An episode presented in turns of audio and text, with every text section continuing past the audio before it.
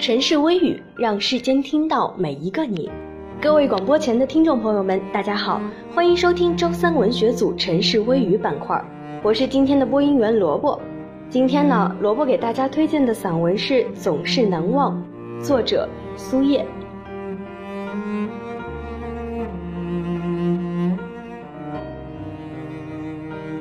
六二年夏天，我考中学，发榜的时候知道自己被录取在南京四中。四中在当时是一个三等学校，而我们住的那个大院，教授、副教授的儿子们、女儿们几乎都被市内各名牌中学点中。那几天，他们的脸陡然添了一种小大人的矜持神色，仿佛打过了精印，便要自尊自贵起来。当时满院的蔷薇开得正好，红红白白，颤颤巍巍，一蓬一蓬的，热闹的不分贵贱好丑。和蔷薇一起长大的孩子，却从此有了高低间的距离。有少数几个没考上重点学校的千金，躲在家里哭，走在太阳底下，脸上讪讪的。我可不，我觉得自己没刷去上民办已是幸运。我学习语文历史，吹点牛，可说轻松的如剪红毛。可是对于加减乘除、开平方之类，实在感到重比泰山。从湖南迁来南京，我缺了半年的课，文不成问题，原先就不扎实的数学基础则彻底的崩溃下来。我又有一大帮大院外的同学，他们是剃头匠、保姆、修钟表和卖咸菜的人的女儿。天天和他们混在一起，我逃学、旷课、撒谎、闹课堂、偷毛桃、桑葚、挖野菜、抄作业，练就了全挂子本事，从中得到无穷的放肆与快乐，再不觉得天下唯有读书高。学业只是一日一日的混着，所以我能上四中已很知足。我当时并不知道四中的可贵，只是诧异。南京历来被称为龙盘虎踞的帝王之地，而四中所在的那条巷子偏偏就叫龙盘里。与龙盘里对口相望、逶迤而去的那道坡，竟叫虎踞关。窄小的街道其实并无王气可言，但是在一两处高墙里、深院中，有褪了色的雕梁画栋，翘翘的飞檐挂着一两个青绿色的风铃，使人觉得。这里或许真的有些古时候的来历。每次路过那紧闭的木门，忍不住要拍那锈了的铜环，再贴着门缝张了一只眼向里窥望，但见石板缝中寂寂青草，但见软软的蛛网，在朱颜剥落的廊柱间随风摆动。冷不防后面同学拍一下肩，鬼喊一声：“狐狸精出来喽！”我们便尖叫着飞奔而去。任凭书包里的铁壳铅笔盒像一颗狂乱的心脏一阵乱响。进四中校门，迎面一座碧螺样的土坡，坡不高，便植桑葵，取名叫菠萝。站在菠萝山上向前看，有一口乌龙潭，潭边杨柳依依，傍着四中礼堂的围墙。如果手搭桑树，向左一望。发现清凉山扫叶楼披面而战。清凉山五代十国时就有了名气，山上大树很多，一到夏季必应清人。据说南唐后主李煜一听蝉儿开叫苦，便要避到这里拍遍栏杆。后来清初著名画家龚贤在这里造了扫叶楼，隐居起来。至今楼台清俊，花木扶疏。清凉山上有尼姑，每日弄些素菜斋面供应游人，在一株古树上吊着口大钟。我们放学以后常常翻过菠萝山，直奔清凉寺，拽住那大钟的出麻绳一顿乱撞，撞得人心慌乱，行人驻足，撞得树林沟壑咣咣咣，响起告急似的回声。直撞的老尼姑跳出山门，拍起巴掌，高声骂娘，连素带荤的脏话一把一把的扯将出来，而我们早已笑弯了腰，四散奔逃了。站在远处，看着斜阳渐渐浸红了扫叶楼的粉墙，听着老尼沙哑的喉咙变成一串模糊的余音，在鸟雀啾鸣的山林间悠悠回荡，心就静了。这时候，如果兴致好，我们便爬上更高的山头。只见眼下横着一列古老的城墙，几个打赤脚的孩子敞着衣襟在城墙上放风筝，去霞斑斓。环绕着三国东吴时留下来的石头城，外秦淮河在这里温柔地转了一个弯，卸去了千百年的粉黛胭脂，轻轻地在夹岸的菜花和稻麦的伴送下缓缓流去。而长江卧在迷蒙的天气下，壮阔浑浊的江水筛滤过千古风流人物，消磨了多少英雄豪杰，显得又浑重。又辽阔。当天地间第一颗灯火跳亮了的时候，我们知道非走不可了。从地上托起沾了草香的书包，在变得幽暗的森林间踩动碎石，结伴回家。下了清凉山就疯跑，怕那边火葬场的阴死鬼来抓人。直到暮色中背后那焚尸的巨大烟囱看不清了，才减缓了步子。然后在乌龙潭的垂柳边，向漆黑的潭水丢几块石子，听个响声，这才路过工人医院、肺结核病院、精神病院往回走，偶尔停下步子看一行病亡人的家属背提着走过，再穿过随家仓，清朝大才子袁枚的领地，回我的大院去。大院里自然早已窗帷垂低。树影婆娑中，家家灯下坐着老老小小读书的人。我在家人的侧目中，尽量斯文地吃完饭，然后打开作业本，写道：“四中，背靠清凉山，面临乌龙潭，右边出汉中门有凤凰街。”李白一首写江陵的诗说：“凤凰台上凤凰游，凤去台空江自流。”写的就是这个地方。我的笔停了，眼前钻出几个住在凤凰街的同学，他们都长着油光水滑的大辫子，前额很低，汗毛重。他们老跟我说，汉中门外有个枪毙人的地方，他们都去看过枪毙人，枪子儿打出来，吱吱吱的有声音。我不敢去看犯人临刑，也不相信子弹会像老鼠叫，但汉中门一带倒也走过。那是在中午，在倦慵的阳光下，与同学勾肩搭背去吃九分二两一碗的担面，再看人家如何捏糖人，如何补伞，如何炸炒米。一张插着纸笔信封的小桌后面，那戴着一副瘸腿眼镜的老人，如何给人代写家书。大赤膊的搬运工，一个个汗流浃背，嘿呦嘿呦。把紫铜色的身体弯成一张弓，拖呀拉呀推呀，板车上是原木、方木、木板，那一双双发出臭气的大脚狠狠地踩在地上。我们还看流着热汗的汉子用小板车拖着大肚子女人往工人医院飞跑，看挂着电字花圈的门栏内那些香烛和锡箔，看这样。瞧那样，嘴里吮着酸烟小杏子，摇摇摆摆走到学校，急急忙忙去趟厕所。下午的第一节课又开堂多时了，于是，在初一五班教室外面，就站了一排推推搡搡的女孩。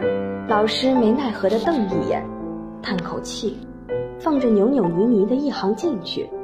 听说一些男老师在背后赌咒发誓，下回再也不教女生班了。我们也不明白，怎么把我们编成个女生班？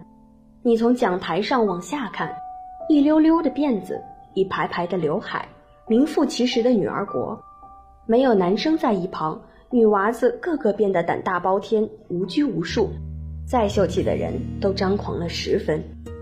虽说前后两个教室都是男生，可他们见了我们都有些畏缩。只是每当上课铃一响，大家往教室里去的时候，他们就嗷嗷地叫着，把同伴们往我们身上推，惹得我们班的人脸红的骂畜生不要脸。他们却并不回嘴，我们则凛凛然地进到教室，冲邻座得见的歪嘴一笑。记得那天上英语课，班长叫 Stand up，大家七歪八倒的站起来。与此同时，听见前后教室里男生像吼一样的说：“老师好，坐下。”一片板凳响。但是我们用英语问了老师好。他却不叫我们坐下，几个自说自话落了座的人只好再站起来，很不满意地盯着这个代课老师，看看看，他头梳得多光哦！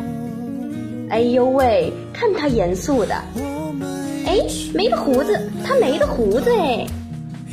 叽叽喳喳的耳语在教室里嗡嗡的传染，时不时夹杂着一两声鬼头鬼脑的笑。代课老师的脸、耳朵、脖子渐渐地红起来，年轻端正的脸上显出极力克制的凶恼。他说：“站起来，一个个都不小了，考试成绩有百分之六十不合格，有的人至今连字母都搞不清楚，把 B 写成 D，把 D 写成 B，像什么话？自己的辫子倒蛮会梳的，可惜一辈子就去梳个辫子吧。站好。”他怒喝一声，把严美琴的膀子一扯，没得站相的严美琴顿时一声尖叫，一把弹开他的手：“男娃不要碰我！”哎，说着连连拍打被拉过的地方，又吹吹自己的手指。轰！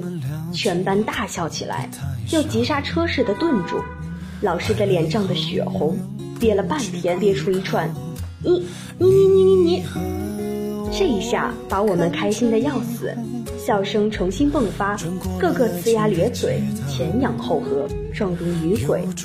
直到这年轻的代课老师奔出教室，我们才长一声短一声的歇下来。后来大家归了座，可老师没再回来。教室里闷闷的，谁也不说话。天阴下来了，空气中有了雨腥味儿。走过我们教室的老师又回头看了看，诧异初三五今天安分的好奇怪。于是校园里有歌谣说：“初三五二百五。”又说：“女生班两大怪，哭哭笑笑地上赖。”我们听到了，只当没听见一样。女儿国里也吵也闹，可是哪个班有我们女儿国的芬芳？歌咏比赛，文娱演出。连年拿头奖不说，最有趣的是临近端午节的时候，每个人抽屉里都有小剪子、五彩丝线、各色珠子。我们用纸折成一系列大小不等的粽子，有编鸭蛋网的，细巧一点的人还会用零碎的缎子做香袋。每当此时，语文老师又要讲屈原了。语文老师姓刘，五十几岁的年纪。他古典文学的功底极好，特别偏重诗词，做派举止都有名士之风。他常常穿一套飘飘的纺绸裤褂，翘着小指头翻书，着青帮粉底千层布鞋，走起路来必先抬脚停半拍，然后一步，和我们想象中的孔夫子是一个模样。我们都喜欢他，和他没大没小。跑到他在小操场的房间，指着满墙抖抖的毛笔字，问他：“这是什么体呀？”他说：“人各有一体，又何必尽访前人之体？”我们又指着那宣纸上的红印，问他：“白下郡府是什么意思？”他说是他的号。我们又问他：“号是什么东西？”他就不答了，拿着扇柄点着我们说。顽皮呀，顽皮呀，顽皮呀！我们就大笑起来，同时把他的镇纸塞到床下，毛笔挂上帐钩，扶床的大担子插到树品杯中，一边翻论作文本，看看那上面长长的朱批又写了些什么好玩的话。上他的课，大家总是很振奋，一篇篇中外佳作、今古妙文，在他的讲授下，带着声色。行、味，悄悄地渗进了我们的骨肉。高兴起来，刘老师要吟一段诗：八月秋高，风怒号，卷我屋上三重茅。我们乱叫着，再唱一个，再唱一个。他抹抹脸，慈爱的笑说：“这是唱吗？这叫吟哦。”更多的时候是叫我们全班诵读：“唧唧复唧唧，木兰当户织。不闻机杼声，惟闻女叹息。”我们摇头晃脑，一片女孩子清脆的朗朗书声，仿佛五十四台织布机在木兰的家院中齐奏。刘老师微闭了双目，反绞双手，醺醺然徜徉于课桌之间，直到前后两个班的老师依次跑到窗口来打手势，我们的声音才渐渐小下去。不一会儿又大起来。我们干脆手拍桌子以助铿锵，刹那间书声如令，掌声如啼，宛如花木兰盖世无双的骑兵队，乘雷霞电掠过了课堂。校长也摇头，今后再也不招女生班了。话剧队有一个比我高一班的积极分子，叫王月雅，有时下课铃刚一响，他就把笑脸伸进来冲我喊：“喂！”今天下午话剧队有活动啊。有时课还没下，邻桌的同学碰碰我就说：“王月雅又来找你喽。”我抬头一看，果然他在教室外，冲着我又是勾手又是捂着嘴笑。于是下午自习课我就不上了，到礼堂和小饭厅去找话剧队的人。话剧队的师生正在排练年轻的一代。林玉生痛哭流涕地读母亲在狱中写给他的遗书，扮演林玉生妹妹的王月雅却老是笑场。他说：“林玉生光哭没泪，不像。”老师只好把王月雅撤下来，准备诗朗诵。他太爱笑，我常常在排练场门外就听到他快活的声音：“该死，该死！老师，对不起，我再来一遍好吗？”可是又笑。老师说。王月雅，你是不是喝过笑婆婆的尿了？重来。好，好，好，重来。王月雅将脸一抹，终于进入角色，向前跨一步，把右手从胸前滑向前方。我的理想啊，像骏马奔驰。我坐在方桌后面，我喜欢看他好朝气蓬勃的脸，好像老是有阳光在那上面跳跃。他的头发剪成卓雅式，因为爱体育，脚上总穿一双白球鞋，夏天也不怕别人说他露大腿，爱穿一条天蓝色西装短裤，小腿圆滚滚的，皮肤像棕色缎子般发亮。他一笑一甩头发，走起路来挺着健康的胸脯，最看不得我窝胸。每次排练，他就捡一根小棍在我后面蹲着。我一哈肩塌胸，他就在后面用小棍一戳，他一戳我就忘词儿，气得老师大叫，气得老师大叫他滚蛋，他就咯咯的笑着，跳起来逃掉了。老师摇着头对我们说：“这个王月雅呀，还想当演员呢，一点自控力都没有。要是给他演个林黛玉，他连眉毛都皱不起来。”谁说的？谁说的？王月雅呼的一声从老师背后的窗口钻出来，一把扯住他的袖子。我马上哭给你看。老师只好点着他教训我：“你呀，把王月雅假小子的性格分走一点吧，你要放开一点才行呀。”于是每逢星期四，校外又飘来小贩悠长的叫卖；每逢舞台精灵们又在我脑中浮动的时候。我就又等着王月雅把脸伸进窗口来嚷嚷：“喂，今天下午话剧队活动啊！”我最后和他见面的时间情景我已不记得了。我六五年离开四中，在别校就学，六六年就开始了文化大革命，每个人都东倒西歪，或亢奋，或遭殃，自顾不暇。我又怎么可能及时知道我那母校发生的种种事情？许多年过去了，那天下着雨，在路上，我碰见原先话剧队的辅导老师，我向他问起喝过笑婆婆尿的王月雅，他奇怪地瞪着我：“你不知道王月雅的事？”我说：“不知道，怎么了？我不知道啊。”我永远记得那时的情景，在马路拐弯处，雨水不停地宣泄，雨水不停地倾泻着，行人从我们身边走过又走过，地上满是新落的黄叶，脚下的阴沟里淌着淙淙的流水。